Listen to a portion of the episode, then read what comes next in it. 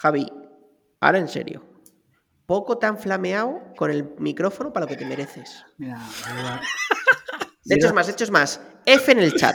Como si estuviéramos en Twitch. F en el chat si te has, de- te has dado cuenta que Javi ya usa micrófono de podcast. iros, iros a la puta mierda. O sea, me hago yo un brand management de la hostia con el arte povero, el cartel de mis hijas, el, el este de los cojones, luchando contra esto. Me, me grabo yo a mí mismo en, en- en- en- en- en el otro podcast diciendo que si me, y, y me metéis en esta puta encerrona de los cojones, porque además habéis sido vosotros, hijos de puta. Mira, O sea, no- yo no puedo salir a la calle ya, la gente me tira puedo- cacahuetes. No puedo negar que alguien nos ha dado a David y a mí 100 pavos a cada uno para que esto sucediera. Lo sabía. Correcto. Siempre lo sospeché, siempre lo sospeché. Siempre Los lo Bizum, los Bizum van y vienen, van y vienen, pum, pum, pum, pum. Merecía la pena verte con, con. De- tengo que decir también que, claro, al ponerte el micro a la derecha y hablar para el frente, tampoco creas que. Tampoco se te oye No, mucho es, mi manera de revelarme pasivo-agresiva No, contra la pero movida. hay una cosa buena. Antes cuando gritaba, jodía a todo el mundo los oídos. Ahora ya solo grita, ¿sabes? Correcto. Sí, no, pero es, es muy triste, pero no, no, no, no, no, no sé, no sé. No, no me voy a recuperar de esto en la puta vida. Y buena, y cámara, tío. Ahora se te ve. Tengo se- se te menos ve credibilidad que los. Manowar después de la foto de Bertín Osborne. O sea, esto es. No, no sé cómo se puede caer más bajo. Me cago en mi vida.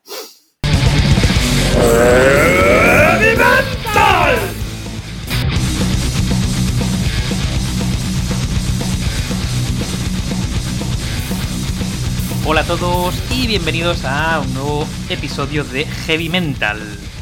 Em, aquí siempre rodeado de buena gente, como Miki Muy buenas, ¿qué tal? y el señor Recuenco. ¿Qué pasa, motherfuckers? ¿Cómo estáis? Oye, Javi, no sé si te lo han dicho. ¿Qué micrófono más bonito te has comprado, tío?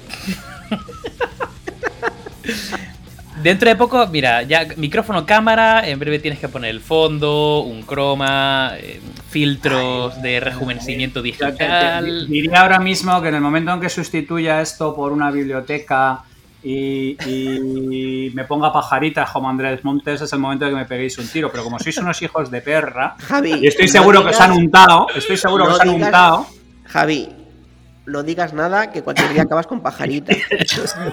Y con un whisky, con un whisky on the rocks. la sesión de rocks y unas pantuflas y la pipa, ¿no? Y No es por nada. Marcas de whisky. Si alguien que nos escuche trabaja para una empresa de whisky, nos dejamos patrocinar con producto. No hay problema.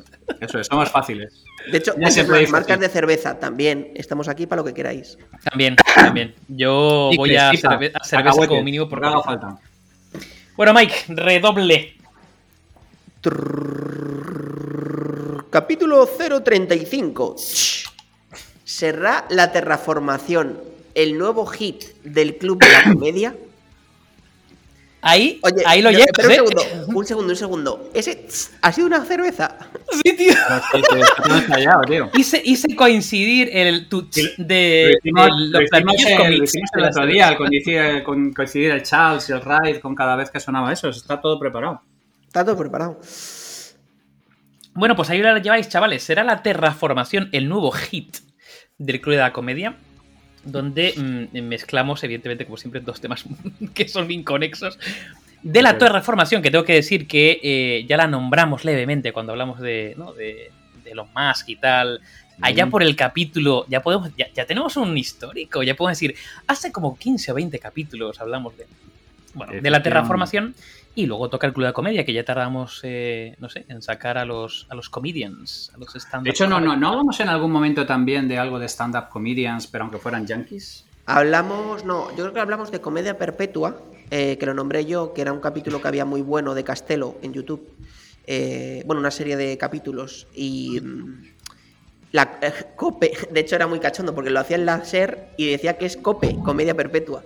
Eh, y entonces hablaban mucho de los monologuistas estos americanos y, y un poco del stand-up comedy. Era un programa muy bueno que ya no se emite, porque la SER les cortó el chiringuito en COVID un- eh, y post-COVID no lo han recuperado pero era realmente un programa muy muy bueno y hablaban bueno pues de todos los conocidos y de todos estos soflameros americanos ¿no? que, que hacen monólogos ahí muy bestias de hecho es más en Estados Unidos si existiera la política de cancelación que existe en España esos tíos estaban en la cárcel en España sería imposible imposible hacer el nivel de monólogos eh, que se hace en Estados Unidos. O sea, es impensable. Bueno, de, de hecho, de hecho luego, luego cuando pasemos a la parte de Club de Comedia y monólogos, mm, es sorprendente cómo eh, ahora hay bastantes más restricciones y bastantes más, diría, censura que lo que había hace años. ¿eh? Es curioso. Hombre, Pero bueno, empecemos con Terraformación, chavales. me lo sé todo. Venga, Mike, ¿Quieres cuéntanos. empezar? Va, Sí, pero es- no, no, no, no, es- no, no- no tiene nada que ver con la fundación de Terra ni nada por el estilo. ¿eh? No, con la fundación no, con la formación de los empleados de Terra, Ah, muy, ah, muy bien, muy bien. Ahí has estado, ya has estado, efectivamente. Ahí está fino, ahí está En fino. Cibel y en todas estas cosas, estas plataformas del futuro, en el 98. Claro, eh, tenían Moodle, Terraformación. Ay, Dios. Este chiste para los muy cafeteros, para los muy cafeteros. Si no has entendido el chiste, suegri, no te preocupes, es normal, es para los muy cafeteros. Bueno, entonces, A ver, Mike, cuenta- cu- cuéntanos sobre la terraformación. lo primero, ¿qué es la terraformación? Yo siempre, ya sabéis, de menos a Correcto. más, sin venirme arriba, que vosotros sois muy de, de veniros arriba. La terraformación es un percal bastante interesante y bastante importante, en donde la humanidad, en un momento de necesidad máxima de encontrar una nueva, un nuevo lugar para vivir, eh, en- encuentra un, lugar que, bueno, puede valer más o menos, pero hay ciertos gaps o ciertas diferencias con lo que sería un, lugar o una tierra perfecta.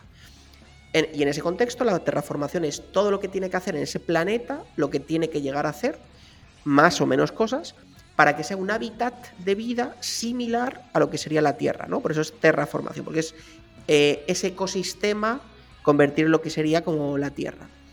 Claro, aquí ya no voy a abrir todavía el melón, os voy a dejar hablar un poco más, pero entramos en formas de terraformar un, un- un rollo, ¿no? Pero bueno, básicamente yo creo que es interesante quedarse con ese, con ese enfoque. Para los lo que luego nos mandan mails de 300 páginas de Word hateando, la terraformación es Con que una hay. tesis, Diciendo, con es una una tesis- puta vergüenza. He hecho tres tesis en terraformación. No tenéis ni puta idea de lo que habláis. La terraformación. la divulgación consiste en. La terraformación es como lo que ha hecho Florentino en Valdebebas, ¿no? Es como pasado de un sitio de yonkis a un sitio que vale mucha pasta. Pues Muy bien, efectivamente, efectivamente. Hemos convertido Pitis en un lugar habitable. Eso es la terraformación. Sí. Madrid Nuevo Norte, Pitis. Es, es- es terraformación y luego gentrificación. Va a más escalado así. es. Muy bien, muy bien. Todo el tirón. Quemando etapas rápidamente. Javi, ¿qué nos cuentas? ¿Qué, com- ¿Cómo complementamos a Mike? Bueno, a mí eh, me, parece un concepto fascinante, pero estoy puteadísimo, porque como bien sabéis, eh, no leo ficción, eso incluye ciencia ficción, y prácticamente todos los libros señalados como de puta madre para ver eh, temas de terraformación son de ciencia ficción. Entonces no os puedo hablar de la, la trilogía de Red Mars, no os puedo hablar de un montón de cosas, solo os puedo hablar de los libros de un señor que se llama Martin Beach, que es el único que ha, que ha, que ha hablado. Hijo, asunto. hijo, hijo de bitch, como todo el mundo lo sabe. Pero, pero No, no, no. Este, a este sí lo conozco. Sí, Seguro que es primo de David Hasselhoff, de la Beach de toda la vida. Eso es correcto, de toda la vida. Y primo de Martin Birch, el ingeniero de sonido de Iron Maiden, muerto en circunstancias chungas, efectivamente. No, no, es Martin claro. Beach. O sea, ni, ni Beach, ni Beach, ni, ni pollas Espera, en vinagre. Espera, que, que me está cortocircuitando el cerebro. ¿Cuántas formas hay de decir Beach, Javi? Joder, 400, tío. Beach, Luego lo beach. ponemos en, en las notas del podcast. Eso, luego lo ponemos con las notas del podcast, un, un curso de Francis Bueno, a Matthews. poder ser, a poder ser no lo pongamos, porque ahora que en YouTube por fin hemos pasado a ser más de mil suscriptores, un caso, gracias a todos. eh, vamos a Gracias, intentar, comunidad. ahora que, ahora que sí que nos van a controlar por las policies de YouTube, vamos a intentar tampoco pasarnos. ¿Cómo, cómo, cómo, cómo, por- cómo? ¿Qué es eso del control de las policies de YouTube? ¿De cómo, de qué? Hombre, hombre, a partir de mil suscriptores, ahí las policies ya estás atado, de pies y manos. Bueno, estamos cancelados en menos de una semana. No, no, No, no, pero pero, he dicho, pero he dicho por escrito, por audio no, por audio no creo que tenga ningún No. sistema de, de entender No, No, pero castellano. es, es, es bitch. B-E-E-C-H. Este, Con las abejitas. SH. Es- es- es- Espera, espera, espera. Pero eso no era. Eso no era donde van las yayas a tomar tortitas, el beach. Eso es, sí, El efectivamente. El, Coco, el Cocoa Beach y todo ese tipo de historias ahí en, en San Fernando, efectivamente. A ver, a ver, prosigamos. Van a tomar tortitas de camarón, efectivamente. No, a ver, Beach es un, ti- es un divulgador sobre cositas monas del espacio, fundamentalmente. Y es el único que le, le he localizado un par, de, un par de libros, uno sobre terraformación en general y uno ya diciendo terraformación en Marte, que es una cosa curiosa porque en tiempos de Sagan se veía que lo más terraformable era, era Venus en los 60, 70. Pero Sí. últimamente, entre películas, libros y todo este tipo de historias, todo el mundo está como, como más loco con terraformar Marte. Huelga decir que, no, no lo ha mencionado Mike, pero es un tema que, que, personalmente creo que es de sentido común, que es que dentro de un sistema solar la mayor parte de los planetas son completamente inhabitables o están demasiado cerca de la estrella y allí mm, solo viven extremófilos o están demasiado lejos y ahí vivirán los gigantes de hielo y Loki, pero no mucho, no mucho más. Entonces los planetas que están colocados a una distancia prudencial del Sol y que digamos de alguna manera son, no, no son todos. Y en este caso es el caso de, Venus, la Tierra y Marte.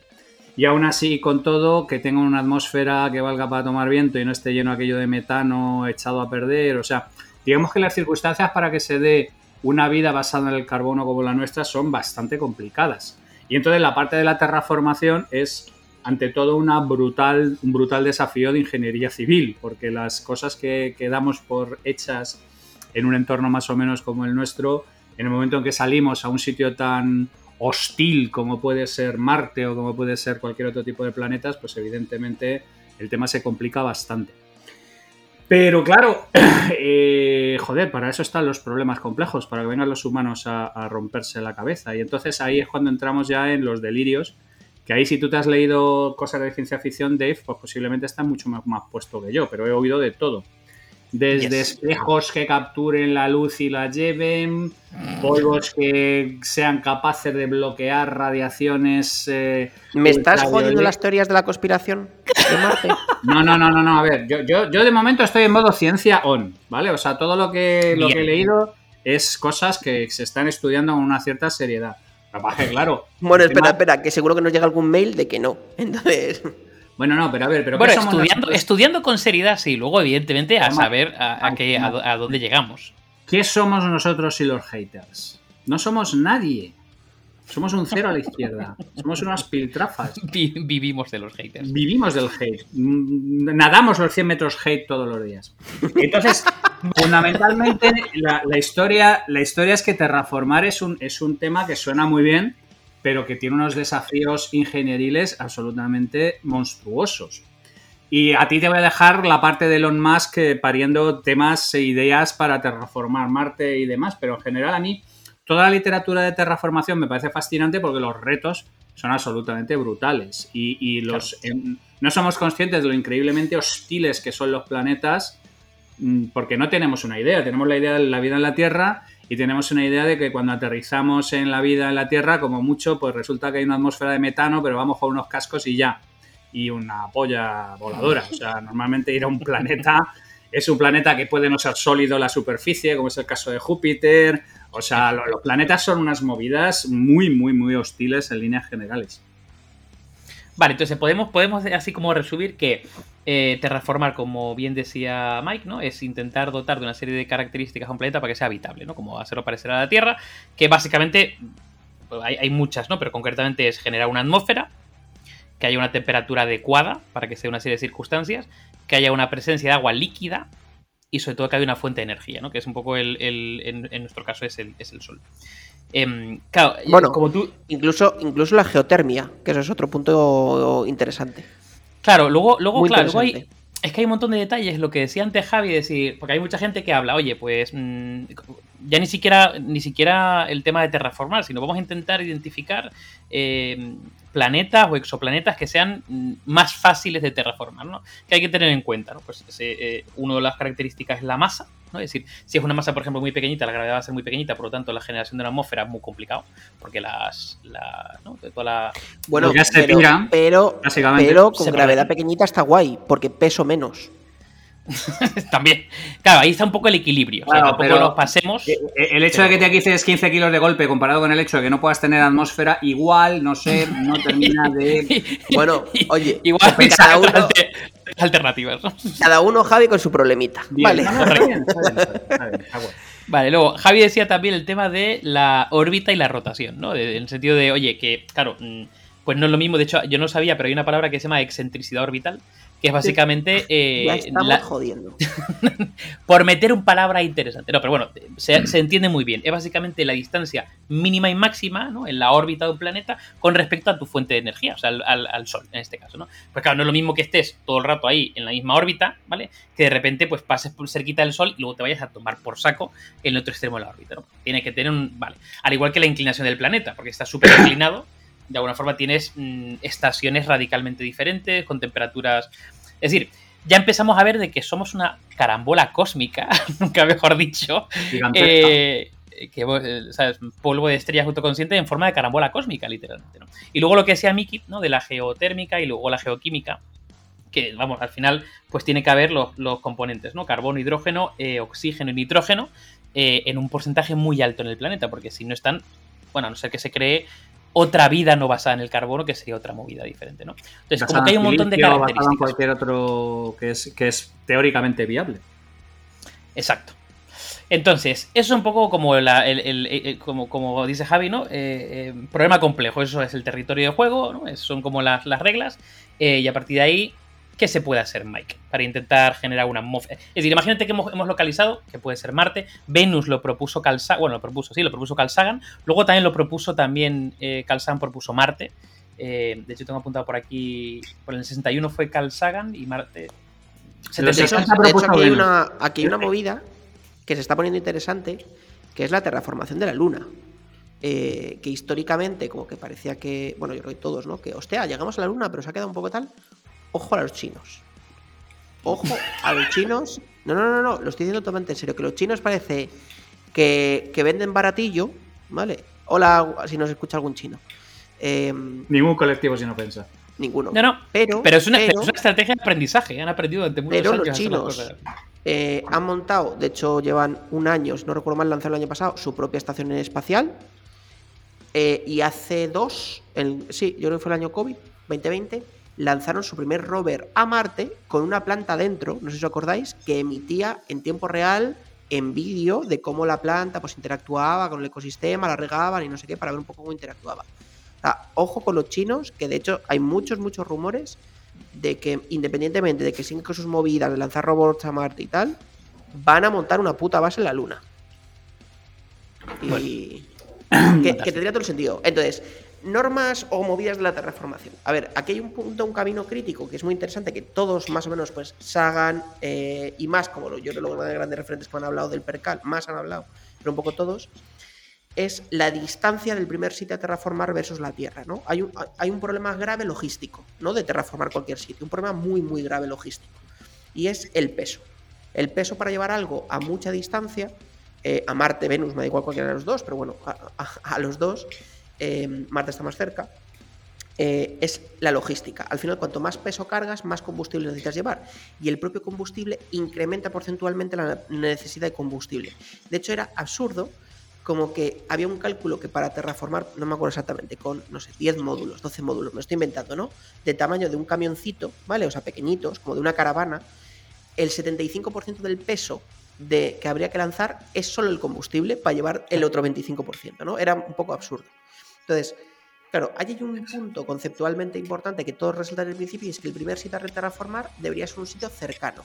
Porque el problema logístico es de tal envergadura, como decía Javi, el, el, el problem solving, que, que tal. Entonces, aquí un poco el pensamiento disruptivo que fue, bueno, un poco de las últimas dos décadas que hace más interesante es, bueno, no, yo envío algo, es decir, no van humanos, yo envío algo que como ya estamos lanzando robots a Marte, que se envíe, ¿no? Por sí mismo, que llegue solo, que aterrice, a- americe, nunca mejor dicho, americe, y que pueda darse dos situaciones. Uno, que se pueda eh, montar por sí mismo. E- Esto imaginemos pues, como cuando llegan los robots, que se abren, ¿no? Sale de su capsulita y el robot empieza a caminar y tal. Pues imaginemos algo así, tipo Lego, tipo sin castillos, donde eh, la cápsula se abra y de repente pues quede una, yo qué sé, una casita, ¿no? Una furgonetita o un yo qué sé, ¿no? Eh, y que eso sea pues el hogar, vivienda o, y haya 10 iguales, ¿no? Ese sería el primer, el primer punto. Y luego el segundo punto, hay una, un gran dilema y discusión y es si es con vuelta o sin vuelta, ¿no? Eh, no, pero, pero es muy importante, porque claro, Claro. Hay, un, hay un punto clave Y es en esa fase de terraformación, si yo tengo que hacer que esos colonos em, tengan que tener motor y combustible para volver. Y eso es una discusión muy poderosa. Porque si la respuesta es sí, ya no solo tengo que enviar el combustible de la ida, sino tengo que pensar cómo van a generar el combustible en destino para volver. Y eso genera otra serie de dilemas tecnológicos y confrontaciones y confluencias eh, bastante gordas. ¿no? De hecho, Elon Musk, en su plan este un poco de que decía hace 5 o 6 años de ir a Marte en 2030 y terraformar Marte, lo que vendía es, oye, aquí vamos a montar un satélite de ida y vuelta como un, un, ¿cómo se llama? Esto de ir a Madrid, Barcelona y volver. Un puente eh, aéreo. Un puente aéreo, ¿no? Un puente aéreo de puta madre con las reutilizables en los dos sitios, o sea que haya reutilizables en la órbita de Marte y reutilizables en la órbita de la Tierra. Y habrá un satélite entre la Tierra y Marte. Y entonces tú, eh, en la estación, unas estaciones espaciales, pues podrás subir y bajar, ¿no? Entonces, ¿qué ocurre? Que bueno, que aquí se abre un melón bastante, bastante jodido, tecnológico. O sea, social, por supuesto, ¿no? Soci- social, por supuesto, de quién va, por qué va, para qué va, eh, qué va Bueno, a ser hubo una convocatoria, ¿no? Una convocatoria, se apuntaron Sí. un montón de peña en plan de vuelo de ida sin vuelta. Sí, sí, sí. eh, pioneros en Marte. Sí, una convocatoria que no me acuerdo si era Project Mars o. que no era de Elon Musk, que era de, un- de No. una asociación, una sociedad, no me acuerdo bien. Yo creo que era Project Mars. Em, que, sí, que fue masivo, ¿no? Fue masivo de la hostia. Entonces, bueno, aquí de hecho, yo lo que recomiendo a todo el mundo, que no sé si la ha visto o la gente que nos está escuchando, que se lea Poder Ser y luego se vea la película, por una vez que me hagan caso, por este libro si me lo he leído, de Martian, ¿no? Que yo creo que es un libro espectacular y la historia de cómo el tío, bueno, pues no vamos a hacer mucho spoiler, pero de cómo de una persona está en Marte un tiempo, un tiempo eh, grande eh, e intenta vivir allí, ¿no? Y no terraformar, pero bueno, cómo intenta estar allí. Entonces, una vez que ya estás allí y tienes que terraformar, eh, claro, una de las cosas que decíamos era, oye, yo mando los bichos, ¿no? Entonces, una de las cosas que decía Elon Musk, que es como el que más desarrolla las ideas y, y un poco está explorando, es, bueno, nosotros mandamos y hay como dos grandes atractores, como diría Javi, para hacer esto, ¿no? Uno es calentar el planeta, porque hay un problema grave de temperatura, hablamos de Marte ¿eh? en todo momento. Y luego hay un tema crítico de oxígeno, ¿no? De, un- uno es la temperatura y otro es el oxígeno.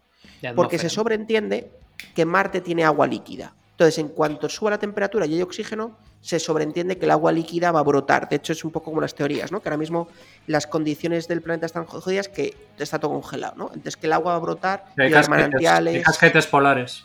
Eso es, iba a haber manantiales, eh, en el subsuelo está más o menos demostrado que hay eh, como eh, rutas geodésicas con agua y tal, ¿no?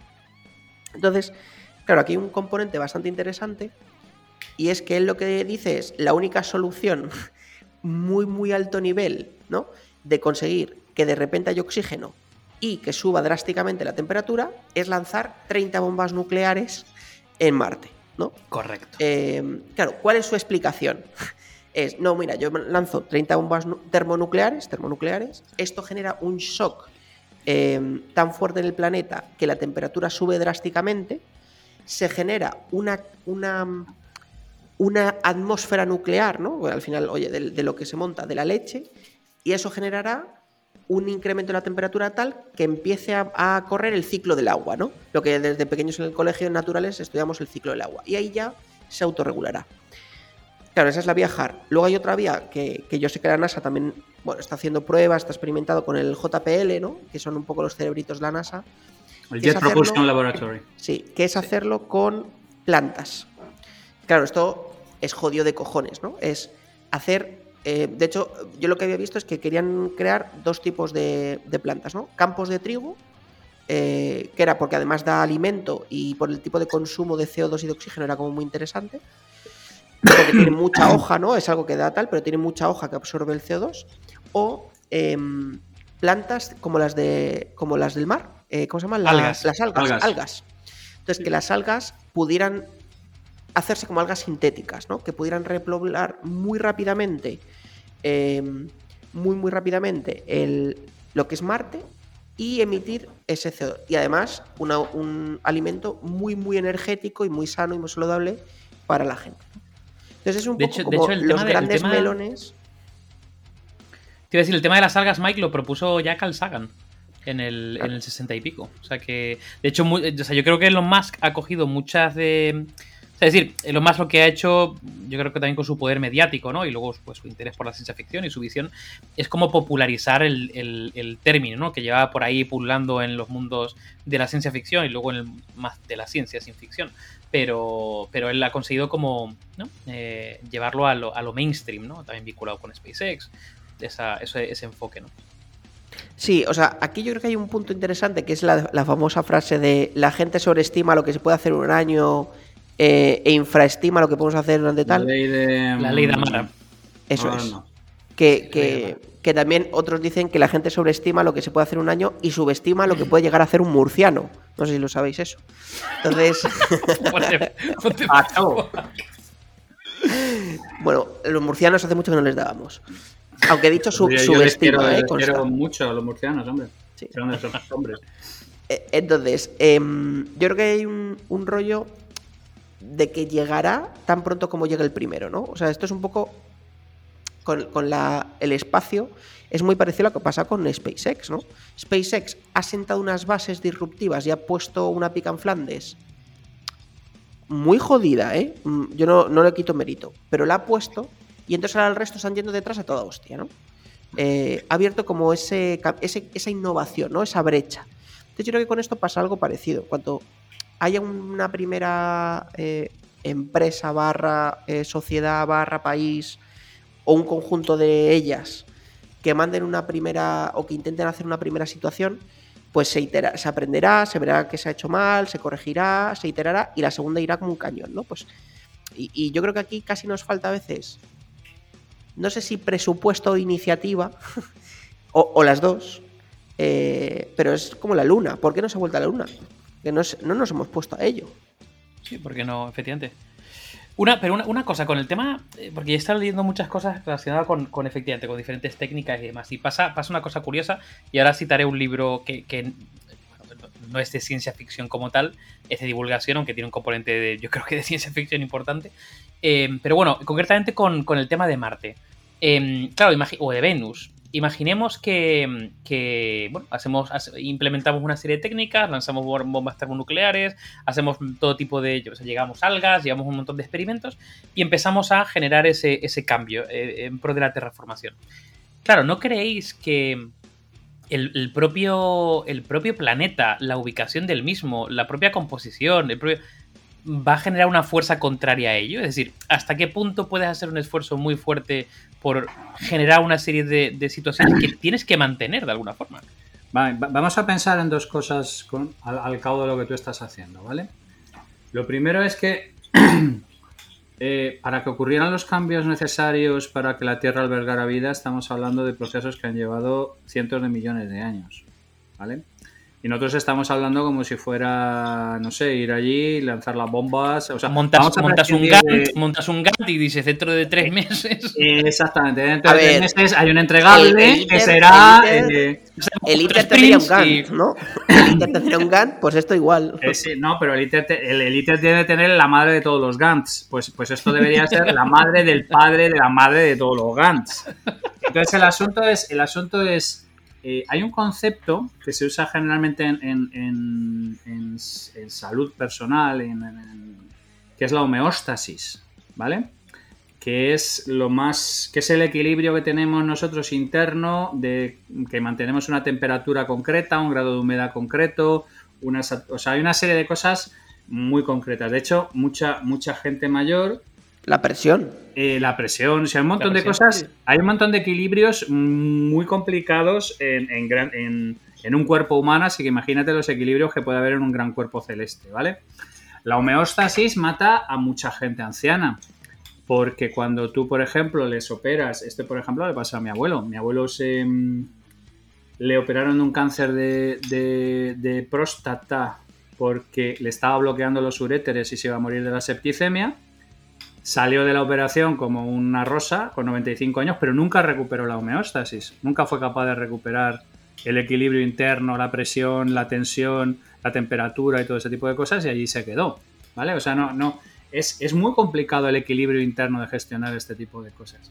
Entonces, yo particularmente eh, me voy a jugar un poco más, más duro la parte de, de Mike, ¿no? Mike decía, oye, pues yo personalmente creo que el tema se va a ir a la luna. Yo creo que la Luna, como mucho, a lo mejor hay una base militar o hay alguna cosa estilo Doctor Infierno allí con la base de los, de los brutos mecánicos. O poner un gran, el- un gran reflector en la Esa luna no para intentar. allí la Fortaleza Salude o algo por el estilo, el Instituto de Energías Fotoatómicas. Pero, digamos, para vivir, vivir, yo creo que los mayores esfuerzos de terraformación donde se van a llevar a cabo es en la Tierra. O sea, eh, yo creo que tenemos muchas más posibilidades de utilizar un montón de técnicas y tecnologías en intentar recuperar un montón de, de atrocidades que hemos cometido durante un montón de tiempo que shots que van, van a llevar, vamos a imaginarnos que vamos a toda hostia, 400 años, 500 años. ¿Vale? O sea, yo, yo personalmente creo que si queremos que haya una colonia en un momento dado en un planeta, primero va a ser porque hemos conseguido 300 años extra del planeta en el que estamos, que ahora mismo tal y como los tenemos es posible que ni los tengamos. La pregunta, Javi, es: ¿qué merece más la pena? Porque es, es una pregunta compleja, incluso, ¿vale? Porque tú sabes que la Tierra al final tiene un, un punto de no retorno, ¿no? Mm. Entonces, incluso Sí, a nivel. Bueno, el, el universo tiene un punto de no retorno. O sea, Bueno, sí. si te- Bueno, todos. un si nos proyectamos- no. Pero a ver, yo, yo creo, es que esto es muy discutible porque, por ejemplo, nadie esperaba que Chernobyl, la zona de Chernobyl, se recuperara como se ha recuperado después del, después del pitoste. Y es ¿Cómo se van a recuperar si, si la gente no está allí hace 30 años, tío? Por eso, por eso, pero la idea fundamental es que te vas de, se Hay va el ser humano casos de 30 animales. años de una zona y aquello que vuelva a crecer la vegetación a todo trapo, Ya. vuelven a aparecer animales a todo trapo. O sea que te quiero decir que hay una cierta capacidad de recuperación de la Tierra, ¿vale? Más potente de la que posiblemente nos pensemos, sobre todo si dejamos de dar por el culo, porque somos el principal agente carcinógeno que tiene la, la Tierra con, con- con mucha diferencia. Pero yo personalmente creo que hay un montón de tecnología y un montón de cosas que deberían centrarse en intentar con- concedernos una prórroga para darnos el tiempo suficiente para que un proceso de terraformación ocurra. Que es que, insisto, no, no somos conscientes ni de la homeostasis de un planeta, lo que dice Dave. Bombardeamos Marte, hacemos esto y vete tú a saber. Se forman ahí unas tormentas electromagnéticas de la santísima polla porque nadie Ni había calculado que las tormentas solares iban a ceder sobre la eh, atmósfera liviana de Marte y resulta que aquello se convierte en un, en un sitio donde no se puede vivir porque hay, o sea, durante 50 millones de años porque aquello lo hemos convertido. O sea, es que son, son un billar, es un billar muy complicado y la homeostasis de un planeta es muy complicada, muy complicada, muy complicada. De- De hecho, Javi, en el tema de, de pensamiento, o sea, de, de resolución de problemas complejos y pensamiento sistémico y demás, o sea, en, en los casos de intervención en un ecosistema siempre es un problema complejo. Siempre es un cuanto- problema complejo, siempre. siempre es complejo. Meadows, Y- Meadows, de hecho, Meadows, que es la, la- la madre del pensamiento donde la- sistémico, sí, es la que lanza el, el informe en el 72 de que nos vamos a la mierda. Sí. La que pone en marcha reloj del fin ¿Cómo, del se, mundo. cómo se llama? Limits, limits of Growth. O Limits of Limits. Growth, efectivamente. El libro de Donella Meadows de Limits of Growth, que es del Sí, sí, sí, 72, ¿vale? Sí, sí. Ya está hablando, bueno, pues las cifras de Donella, que están muy bien tiradas, pues si te fijas las predicciones sobre un montón de cosas están súper bien tiradas y claro, ella es la madre del pensamiento sistémico, pero aún así con todo hemos logrado un montón de, un montón de prórrogas. Es como los maltusianos, ¿sabes? Que nos íbamos a la mierda, que llenábamos el mundo, que los límites de la población eran los que sean. O sea, yo personalmente creo que hay mucho que hacer, sobre todo si pasa lo que decía Mike, que nos concentremos realmente en sanar la Tierra, porque el problema fundamental Claro. es que ahora mismo nos hemos puesto... Solo, ahora ha, ha habido un momento muy cortito donde hemos hecho, donde dedicamos un tema a un sueño concreto, como era la carrera espacial, porque en el fondo era, era un tema de, de medirse la minga entre Estados Unidos y la Unión. Soviética. Sí, ¿vale? sí, y- y- y- y los Estados Unidos hicieron una remontada que ríete tú de la de Nadal. Estaban 10 años por detrás con respecto a la Unión Soviética y de pronto se ponen por delante y les colocan el, el- el mocho delante en, en un tiempo absolutamente delirante. Que por eso Tan, tan- SpaceX... tan sorprendente, tan sorprendente que hay mucha gente que dice que todo fue un montaje. Bueno, sí, sí, que Kubrick hizo la peli y toda la movida. Pero eso, eso se lo dejamos a Mike y a la colaboración entre Mike y JJ Benítez. Que resulta que No, no, eran no. los Yo lo de la Tierra, yo lo de la Luna lo tengo claro que es verdad. Que sí que se fue, porque hay un capítulo donde los cazadores de mitos, si no lo habéis visto, lo recomiendo, es un capítulo Sí, sí, doble es muy bueno. espectacular, donde con ayuda de la NASA, por cierto, los cazadores de mitos demuestran que todo lo que se ve y tal se podría haber dado en la realidad. De hecho, es un capítulo, dos capítulos, un capítulo doble espectacular, donde replican mil cosas. Ya, ya pensando mal, ya pensando mal, ¿no? Casos de mito, Estados Unidos lo hacen con la NASA. Podían haberlo hecho con los chinos. Sí, bueno, De hecho, ese, ese hubiera sido bastante más interesante ese capítulo, de hecho. Y luego cuando volvieran en, en el, la- la- en el aeropuerto de Miami, que les operaran y les sacaran todas las sondas de todas las partes del cuerpo y tal. Pero sí, efectivamente. Tal cual. No ne- necesitarían. No, pero, pero en serio, yo, yo personalmente creo que hay más recorrido en que la, la humanidad se concentre en terraformar la Tierra, por decirlo de alguna manera, que en, que en irnos a hacer el gárgaras a... Porque insisto, la Luna es demasiado pequeña para soportar vida. Una cosa es que monten una base de misiles o, insisto, algo rollo Doctor Infierno. Pero, pero terraformar yo creo que es algo que nos viene todavía demasiado grande. ¿eh? Y eso que hay un montón de ideas potentes y que estoy de acuerdo que si hubiera alguien detrás empujando y diciendo que esto haríamos progresos increíbles en, en relativamente corto tiempo, pero el problema es la homeostasis del planeta y el problema es el, la, la- la complejidad de los fenómenos intercalados que hay en la dinámica de un planeta. Que es que estamos hablando del ciclo del agua, como dice Mike, y nosotros lo pintamos así con colorines, el agua viene y mi agüita amarilla y contamos todo el ciclo. Pero es la polla. de que, es- que una es cosa como- es pintarlo en un dibujinchi y otra es. el puto ciclo del agua. ¿sabes? Eso es, eso es, eso es. Y eso luego La que eso es una, es una y- microcosa. Es una microcosa respecto. De hecho, el ejemplo que, el- un ejemplo que se pone mucho con el tema de pensamiento sistémico es el, el tema del parque Yellowstone. Sí. El, que es un, un caso súper mítico, lobos, ¿no? De- los lobos Claro, de, que había diferentes zonas, ¿no? De que estaban quedando sin, sin vegetación eh, porque se había metido, pues, incluso estaba modificando la, la propia cadena trófica. O sea, es decir, se había modificado todo lo que es el ecosistema del parque, hasta, hasta los ríos se habían modificado, porque es lo típico, ¿no? Si los ríos, si no hay animales herbívoros que- o animales en general que beben de los ríos, pues los ríos empiezan a serpentear, eh, un montón de motivos, ¿no? Y al final, intentando diferentes eh, formas, desde los humanos cazando a, a herbívoros, ¿no? Para que se dejen de, de comer eh, hierba de manera masiva, ¿no? Aparte que se incrementaba en el número, pues el tema de los lobos, ¿no? Soltaron una serie de lobos que en varios ciclos fueron de alguna forma regulando el parque, hasta volver a reactivar las zonas, las zonas se reactivaron, empezaron a venir otro tipo de especies, ¿no? Tipo castores, tipo pájaros, no sé cuántos, ahí a partir de ahí volvieron a- a, bueno, reforestar esas zonas, pero a cambiar todo la dinámica del parque. Claro, estamos hablando de un ecosistema muy pequeñito comparado con un planeta. Entonces ahí viene un Sí. poco el, el tema. Y estamos hablando de 30, 40, 50 años. Años, solamente en esa intervención. Que Solamente es en esa intervención.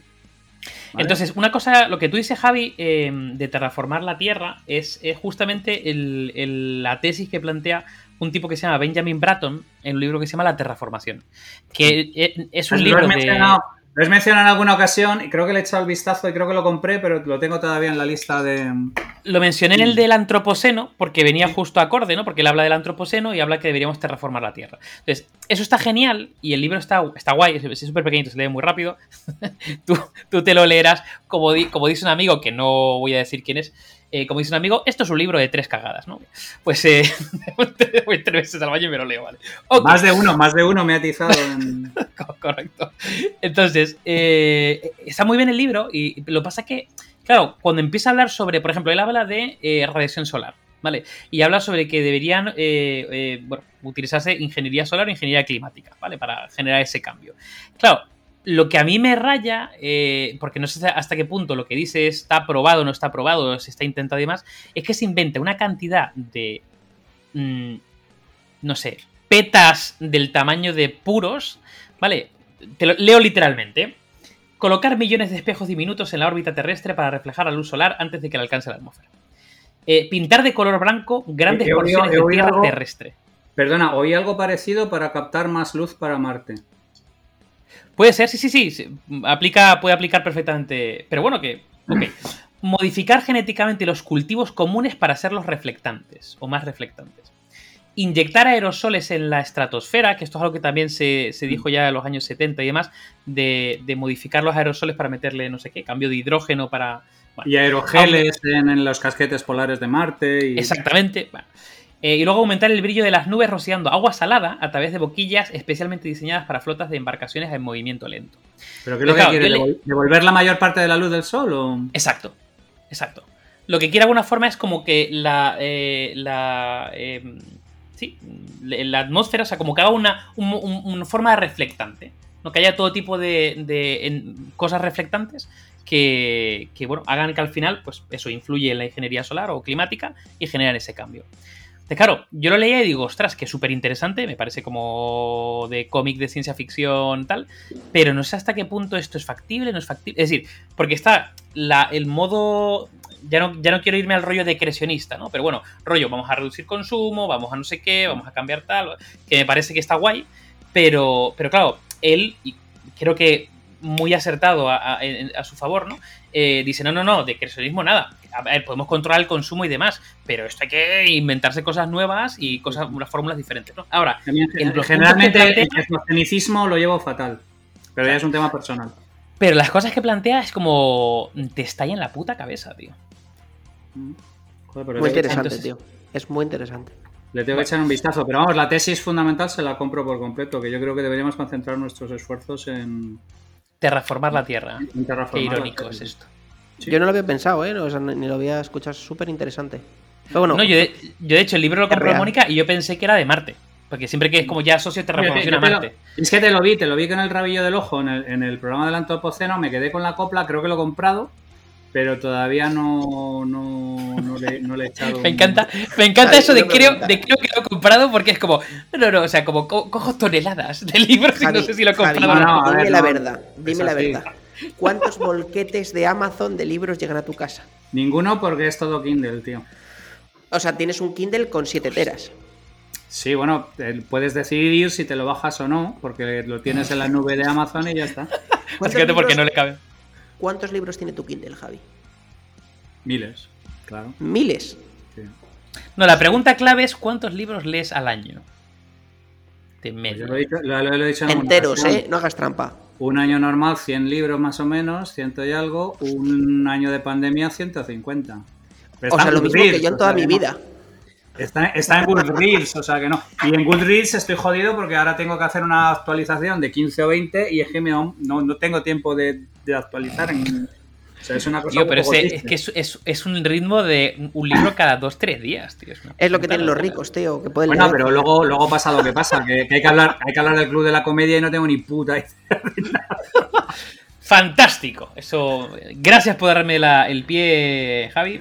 Eh, vale. Hemos hablado de un tema tan, tan, tan, tan profundo como una terraformación, tan smoke, eh, que toca ahora hacer como la contrapartida. Entonces, Club de la Comedia. Sí, Y de hecho voy a empezar por Javi. Club de la Comedia. muy bien. Javi. Ya era hora. Y yo esa la puta mierda, yo no ¿Cómo? conozco a nadie. de- ¿Cómo? de- a ver, vamos A ver, ¿qué, qué- qué- qué- de qué te suena el Club de la Comedia, tío? A ver, vamos a ver. ¿Qué yo, es esto? yo- ¿De qué estamos hecho, hablando? creo que hemos hablado en algún heavy mental. Tienen libros, ¿eh? Tienen libros, tienen libros. Sí, efectivamente. No, de hecho tengo varios libros. Javi, No, tengo Javi, si varios eso, libros. al- aléjate más del micrófono nuevo, Javi, por favor. Ah, perdón, perdón. Tengo, tengo libros de, de stand-up comedy, pero tengo libros de, de stand-up comedy americanos. Y tengo biografías y un montón de cosas de Lenny Bruce, de Bill Hicks, incluso Hostia. de gente que me gusta menos, Chris Rock y cosas. Incluso de gente que, que me ha gustado muchísimo y luego se ha vuelto una puta mierda, como, como Eddie Murphy, por ejemplo. Y, y- o sea, es que espera, espera, espera. Murphy.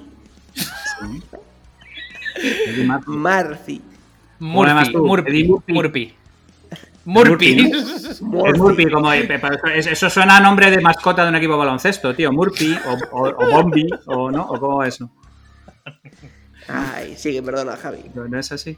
Vale, pero el Club de la Comedia, eh, bueno, termino. que pasa es que, claro, sí, vale, eh, eh, conozco algunos, ¿no? Conozco, conozco a Leo Harlem, que además me parece que tiene bastante gracia. Tiene toda la gracia, Conozco brr, a, a Keke o conozco a. pff, que me, me parecen otro rollo completamente. Sí, o a Eva H o a cualquiera de los que han salido por ahí. Pero es que en el Club de la Comedia salió Paquirrin. Entonces, a partir de ahí, yo ya sé que, que ese es un mundo que no. La intersección entre ese mundo y yo es, es el, el conjunto vacío, plenamente. Sea, no, no, nada, nada, nada personal. Bueno, pero a ver, hay que decir que también ese tipo de iniciativas, eh, bueno, a ver, a lo mejor no, no el club de la comedia, ¿no? Para Paramount Comedy sería diferente, ¿no? Pero al final pasaba mucha gente y al final pues van quedando como los buenos, ¿no? Hay competiciones, hay cosas así. Seguramente el Paramount Comedy americano, pues no sé, pero hay, muchos stand-up comedians que seguramente pasaron, ¿no? Por esas, por esas épocas. No, no, no, a ver, pero es que hasta ahí. Si mi problema es con el club de la comedia, no con los stand-up comedians. Ah. Y además, insisto, lo, lo comentábamos un poco antes fuera de micrófono, o sea, ahora mismo lo que hacía Bill Hicks o lo que hacía Lenny Bruce pues es que, vamos, eh, es que les, le abatían a tiros en el escenario hoy en día. O sea, es, es, era gente muy, muy, muy killer, muy killer, muy killer, muy killer. De hecho, No, no, existe el equivalente en España del tipo de humor que hace eh, Louis C.K., que hace Sarah Silverman, que hace incluso... Joder, me vi hace poco en Netflix em, el, el, bueno, el show de stand-up comedian que mete mucha canción y tal de Adam Sandler. Adam Sandler, que yo lo ubicaba en comedias para toda la familia. Sí, sí.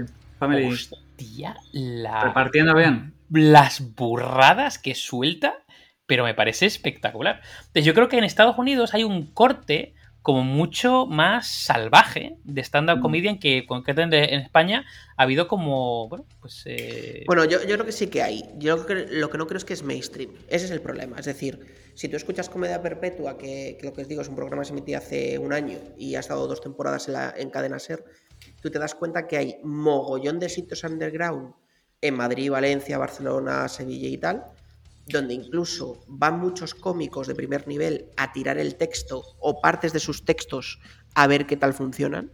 Van a tirarlos y a probar y a ver qué tal funcionan. Em, y donde de verdad hay gente que realmente hace stand-up, que se levanta, nadie le conoce, mm, a medio aplauso tímido porque nadie sabe ni puta idea, cuenta tres chistes, ve que no funcionan, se baja, se toma un cubata y se va a su casa. Em, ¿Qué pasa? Que, es verdad que esos sitios no son mainstream.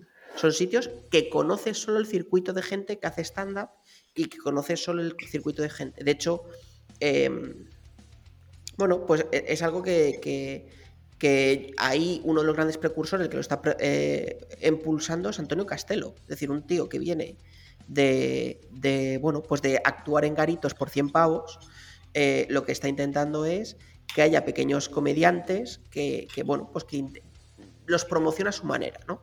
Entonces yo creo que, está guay también que haya un poco ese circuito. ¿Qué pasa? Que también hay muchos. Y el humor el tipo de humor stand-up es muy hardcore y no a todo el mundo le gusta que no haya esos límites. De hecho, yo diría que es la minoría al que le gusta. Entonces, ¿qué para? Que es complicado. Por ejemplo, un David Suárez. David Suárez, que para quien no conozca, es el único tío que ha durado un programa en la tele. Le contrató Buena Fuente, hizo un sketch con Buena Fuente, Buena Fuente le echó, porque se metió con Buena Fuente a morir en el propio sketch en directo. Entonces, ese es el nivel de stand-up comedy de España. De no me gustas a la puta calle. O sea, no me gustas, no. Tu humor es muy fuerte a la puta calle. Una persona a la que queremos y hemos traído a este podcast, Raquel Sastre. Raquel Sastre en Estados Unidos. Bueno, Raquel Sastre tiene un humor bastante. Sí, sí, sí, bastante. Raquel Sastre en Estados Unidos sería una tía top of the wall. Top of the wall. En España. Una Sarah Silverman, sí, sí. Muy ácido o demasiado transgresor y demasiado bestia eh, es conocida, pero es conocida en el circuito. No es conocida eh, como un marista de renombre, tal. ¿Quién es conocido de renombre? Joder, con todos mis respetos, ¿eh? Pero ¿quién es conocido de renombre? Los blanditos, eh, Chiquito, Pazpadilla, no sé. No, pero incluso... mira, y te voy a decir una cosa, y a mí me encanta José Mota, mm. porque son... Luis Piedraíta, yo soy muy fan de Luis Piedraíta, pero no deja de ser un humor para todos los públicos. Eso es, eso es. Entonces, yo creo que está muy bien, o sea, yo creo que tiene que haber de todo, ¿eh? Pero lo que digo es que ese formato más histriónico de humor, más, más ácido, em, eh, no es tan mainstream Pero, pero tío, ya no, ya no solo ácido, es que si tú te escuchas un... Yo soy muy fan de Louis C.K. Louis C.K. me parece como Dios. Bueno, pues Louis C.K., o sea, no sé, toca temas rollo, eh, no sé, matanza infantil. O sea, temas que tú, en, abstracto, tú en abstracto dices, este tío va a ir a la cárcel. Literalmente. vamos a ver, que es que David Suárez hizo un chiste en su Twitter por el que casi ha ido a la cárcel. Claro, claro, Porque hizo un chiste sobre eh, gente con síndrome de Down. Y entonces la Audiencia Nacional le abrió de oficio un rollo por un tuit.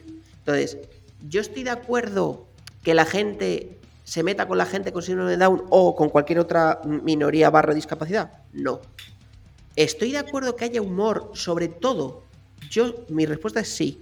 Porque creo que. Hay ahí, está la clave, ahí está la clave. Entender que es un tío que es monologuista, este tío concreto, David Suárez, ¿eh? del que te digo que es seguramente el más hateado y el más cancelado en la historia. O sea, el tío literalmente se ha tenido que abrir un Twitch porque nadie le da trabajo. ¿Vale? Entonces, ese es el nivel. Entonces, que sea un tío cancelado sabiendo que es humorista barra monologuista, yo creo que es importante tener el contexto. Aunque esté riendo de ti, hay que entender el puto contexto. Entonces, yo creo que ese es quizá lo más relevante. Que ser irreverente, en otros países se puede entender el contexto de irreverencia, ¿no? Pero en España creo que como latinos tenemos la piel muy fina. Y nos hemos vuelto cada vez con la piel más, fina, ¿no? Y cosas como Twitter lo están haciendo cada vez más, ¿no? Es como nosotros cuando nos mandan un mail poniéndonos a parir pues joder, pues al final no te ofende, pero dices, hostia, qué, mierda que nos han escrito, ¿no? Em, y a lo mejor lo que hay que hacer es hatearle, como hicimos con el que nos mandó Publi, ¿no? Que le hateamos de vuelta y no nos ha vuelto a escribir. Pues eso, ¿no? Entonces, em, y luego, respondiendo un poco a lo que decíamos, a, a rollo de ese circuito underground y tal, que lo estaba buscando, que no me acordaba. Eh, el sitio que yo he visto que está muy de moda en Madrid para temas de estos de stand-up, underground y tal, se llama El Golfo Comedy Club, ¿vale? El, Golfo. el Golfo Comedy Club. Entonces, en el Golfo Comedy Club se graban los capítulos de la iniciativa esta que tiene em, Antonio Castelo, que se llama Phi Beta Lambda, como si fuera una hermandad de estas americana. De universidad. Sí, y está muy chulo. De hecho, recomiendo que entréis a YouTube, pongáis FI Beta Blenda, os saldrán capítulos que tiene un montón de podcasts, un montón de podcasts asociados a, bajo esa marca. Pero una de las iniciativas que haces eso es llevar a este sitio, al Golfo, a muchos eh, monologuistas de todas las partes de España, más conocidos o menos conocidos, y darles un poco de visibilidad. Y yo creo que es una iniciativa súper chula. Y yo creo que sí que hay, de hecho, la Chocita del Loro, que es otro sitio en Gran Vía, Madrid, yo creo que hay un inicio o un intento de que ese stand-up continuara, ¿no? O sea, como ese hilo conductor de, del Club de la Comedia perviviera en el tiempo. De hecho, el Club de la Comedia, yo no sé si sabéis un poco la historia, pero es que el Club de la Comedia eh, prácticamente lo fundó Emilio Aragón. Que es que esto. Eh, Globo Media, sí. Claro, es que era eh, una de las empresas que al final quedaron como Globo Media Em, bueno, pues tenía dos tíos bastante, bastante perspicaces. Uno que venía del mundo del show business, por supuesto, como era Emilio Aragón, y otro que era José Miguel Contreras. José Miguel Contreras es un tío que ahora ha ido más hacia la política en los últimos años, pero él nunca fue político, él trabajaba, mucho tiempo trabajó en el mundo de la producción, en el país, era el mundo periodismo.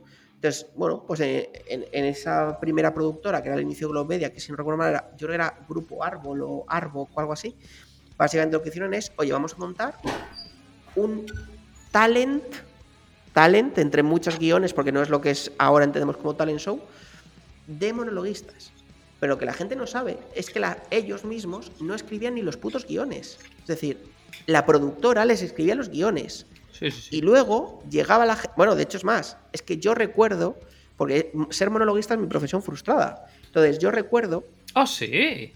Que tú podías hacer dos cosas. Tú podías mandar monólogos para que ellos los usaran y se lo dieran a quien fuera, o tú podías ir y presentarte a concursar y ellos te daban el monólogo y tú te lo preparabas. Era como las dos formas de tal. Entonces, ¿qué pasa? Que de ahí, lo primero, tenía un equipo de redacción de la polla, o sea, del programa de la hostia. Porque claro, para escribir a ese nivel y para tirar 10 monólogos a la semana. No, de hecho, creo que pasó un montón de gente famosa por allí. Pasó Pablo Motros, pasó un montón de gente. Mucha peña. Es que el primer ganador del Club de la Comedia o sea, porque al final lo que hacían era como un talent. Entonces, hay una serie de capítulos y al final pues ganaba uno. Y ganaba el más talentoso, porque el monólogo se lo iban cambiando. Claro, eran monólogos que escribían para ellos. Entonces, lo que buscaban era el que era el mejor, aunque el monólogo no fuera de él.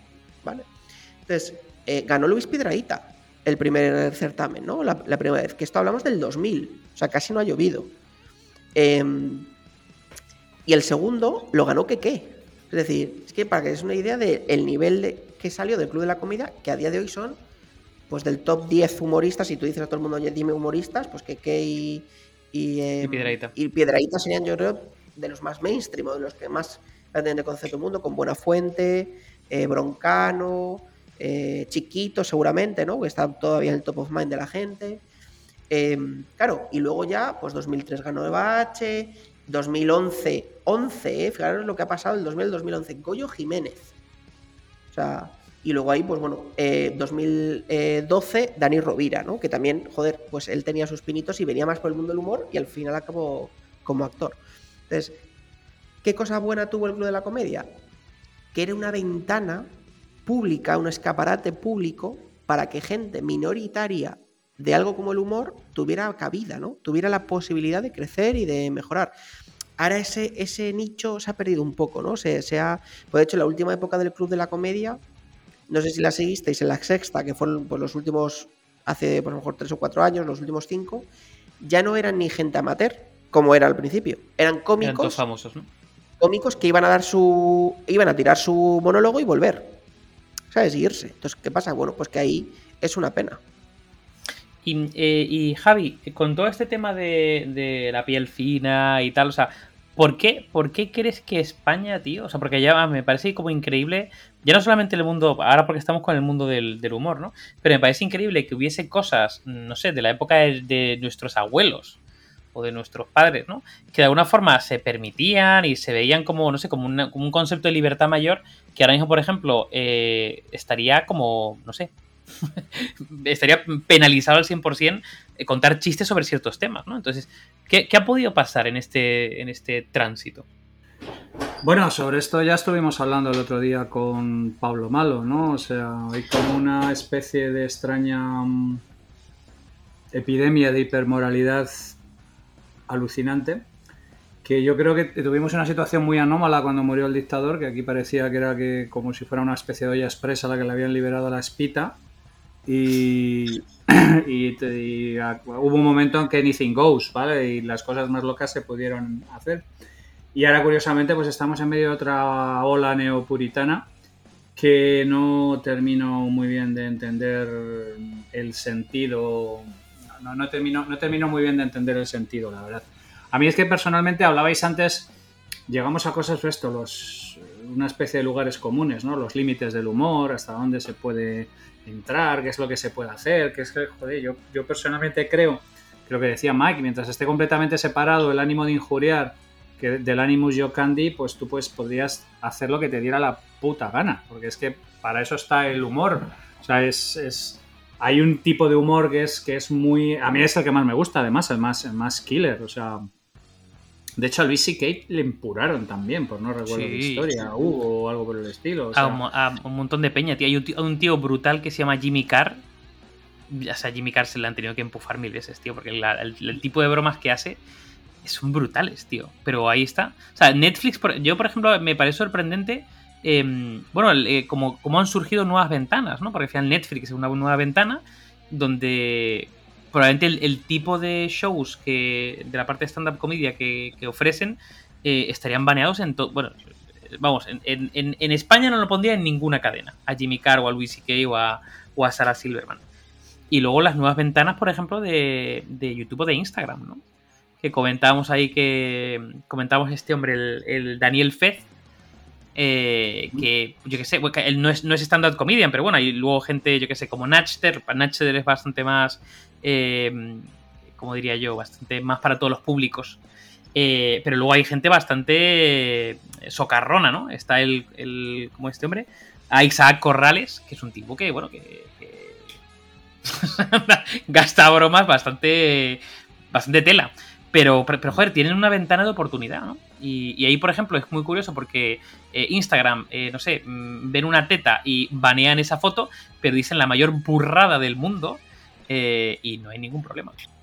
Entonces, muy, es que en realidad estas plataformas son anunciante friendly, eh, o sea, quiero decir, no el criterio en cierta manera es, es obvio.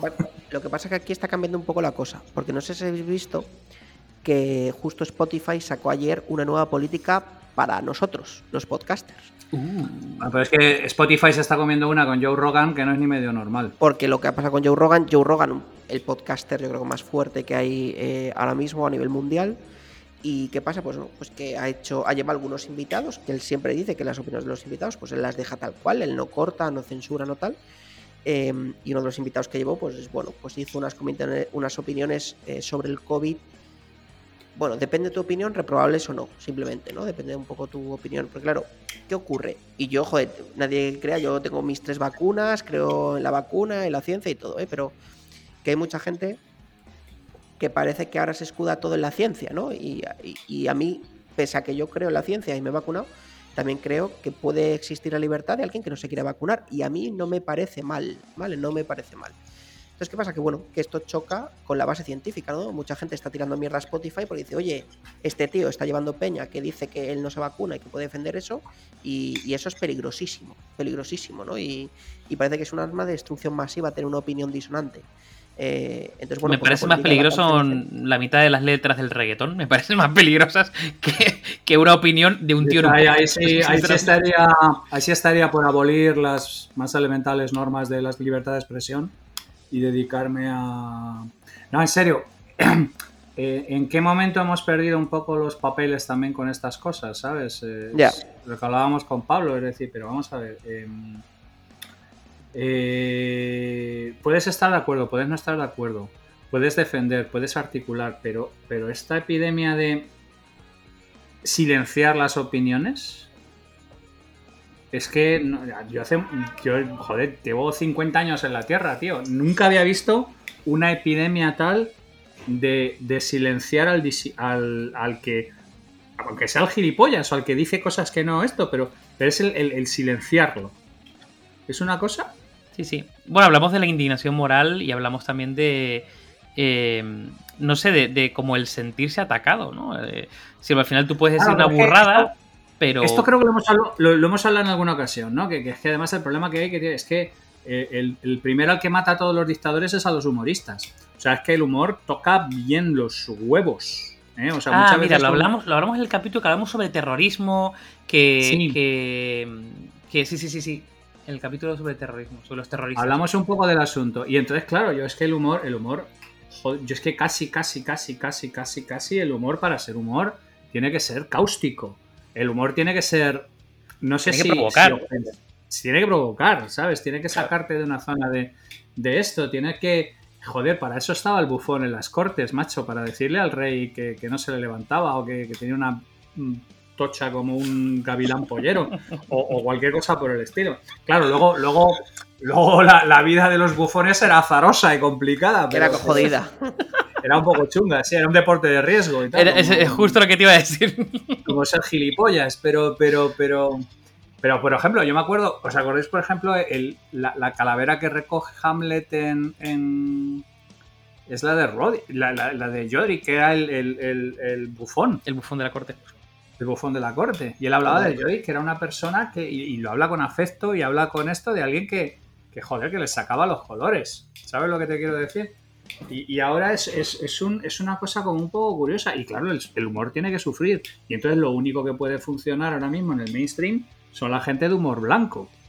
Entonces, claro, sacar aquí a Luis C.K., sacar aquí a, Bill Hicks, sacar aquí a, a, Lenny Bruce, que, tenía policías que iba a los lugares y en cuanto dijera una cosa lo, lo entrullaban y lo metían en el, en el, en el este. Además, Yonki hasta, hasta, las, hasta las tetas. O sea, Lenny Brooks, que por cierto sale en, la serie maravillosa Miss Maisel. Eh, o por lo menos hay, un personaje que sí que, está vinculado con, bueno, con ese personaje de Lenny Bruce, que por cierto es una serie maravillosa, ¿eh? Porque es una tía mm, stand-up comedian judía, supongo que incluso inspirado como en, Sarah Silverman. Sí, Lenny Bruce era judío. Y Lenny Bruce, que era judío, pues bueno, es una serie maravillosa, tío, pero maravillosa, maravillosa. Bueno, a Lenny Bruce le hicieron una peli. Ah, no lo sabía. A Lenny Bruce le hicieron una peli y además no sé si fue, no sé si fue este el, del graduado, em, Dustin Hoffman, Dustin el que interpretó. Sí, sí, sí, sí. Le hicieron una peli, le hicieron una peli además de, presupuesto. No, no he visto la peli y tal, pero es que da igual, o sea, es que no sé qué cojones han podido hacer que emular a la realidad. Y luego es curioso, porque hay un montón de, de, comedians que empiezan súper hardcore y terminan en las comedias eh, infantiles. Tú hablabas de, Adam Sandler. sí. hablabas también de, de, Eddie Murphy. Eddie Murphy. Pero claro, que tú, tú, lo has visto de Super Detective en Hollywood, ese tipo de mierdas, pero, pero escucha los, los. Empezó diciendo burradas como pianos, ¿no? Claro, los sketches en, en Saturday Night Live. De hecho, Eddie Murphy tiene un, un especial, tiene uno o dos de Netflix Y ahí es donde se ve que es más Louis C.K. de lo que creemos. Bueno, bueno, bueno, bueno, bueno. Eddie, Eddie- Eddie Murphy repartía como, pero como un cartero rural. O sea, Pero bueno, yo, para los que os queréis iniciar, eh, si alguno se quiere iniciar un poco en el mundo stand-up y quiere irse a algo soft pero interesante para empezar, no recomendaría Louis C.K., por supuesto. Pero sí os voy a recomendar a un tío que a mí me gustó mucho, eh, que es Ken Jeong, que si te digo Ken Jeong nadie lo sitúa por el nombre, que ¿No es el, el de- chino de Resacón en Las Vegas. Sí. El chino de Resacón en Las Vegas. Tiene O el de Community. Community, maravilloso. Eso es. Tiene un especial en Netflix eh, que se llama eh, Me completas Jo, que Jo es su mujer. eh, you complete me Jo, que es bastante chulo.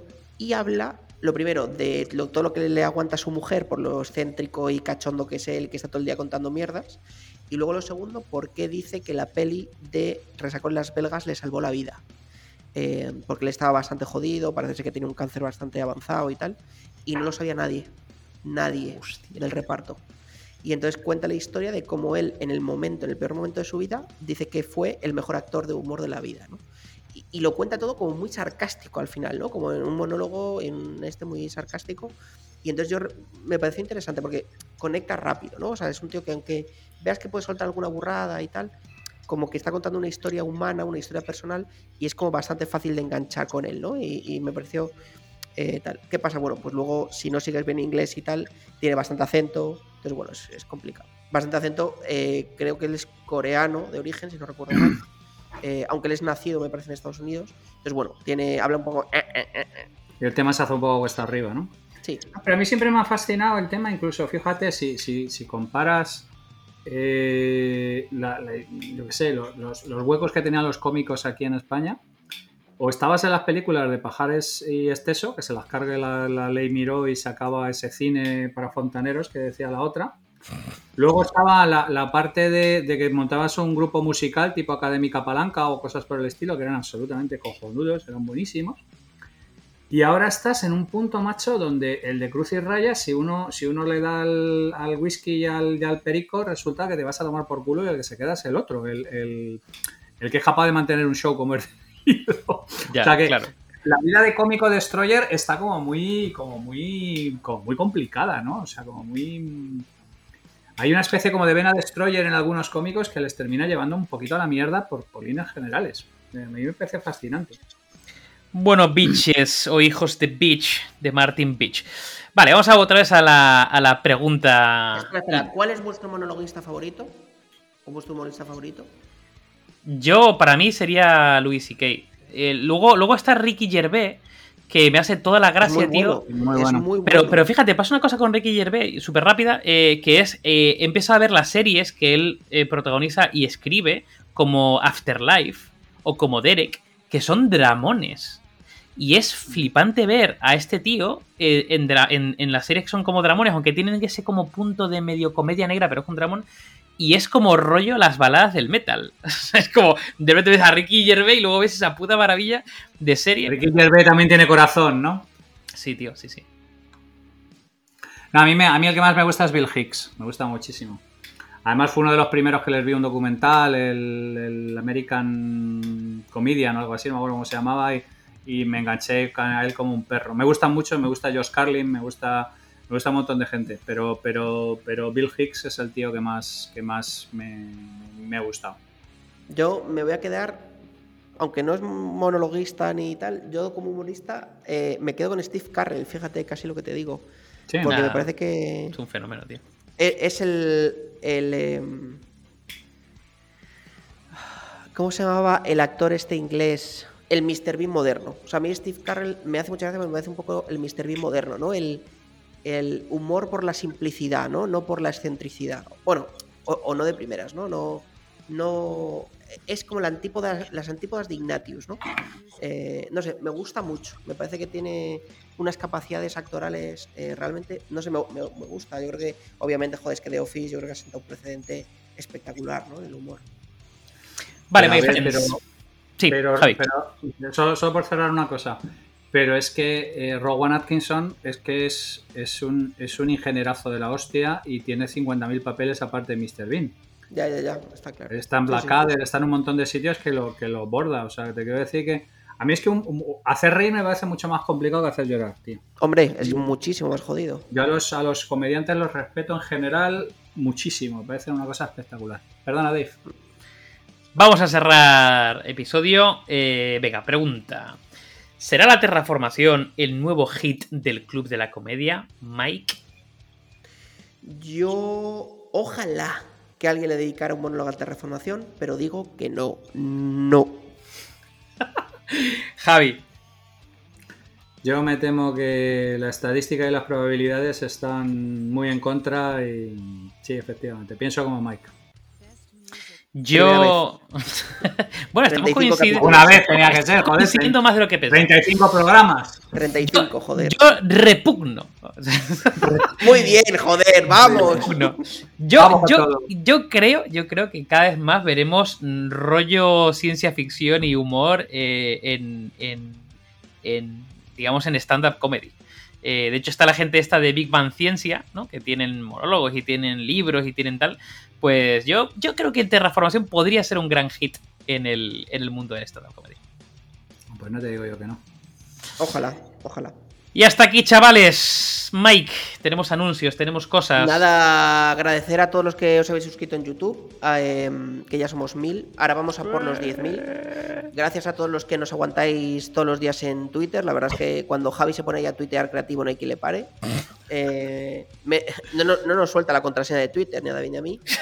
Mm, y gracias de verdad a todos los que nos seguís, porque la verdad es que estamos teniendo bueno, un seguimiento espectacular. Ni nos lo esperábamos, todo lo que estamos teniendo. Y que nos podéis proponer temas. Somos heavymental.gmail.com. Hasta luego, cracks. Salud y ciencia. Salud y ciencia, perras.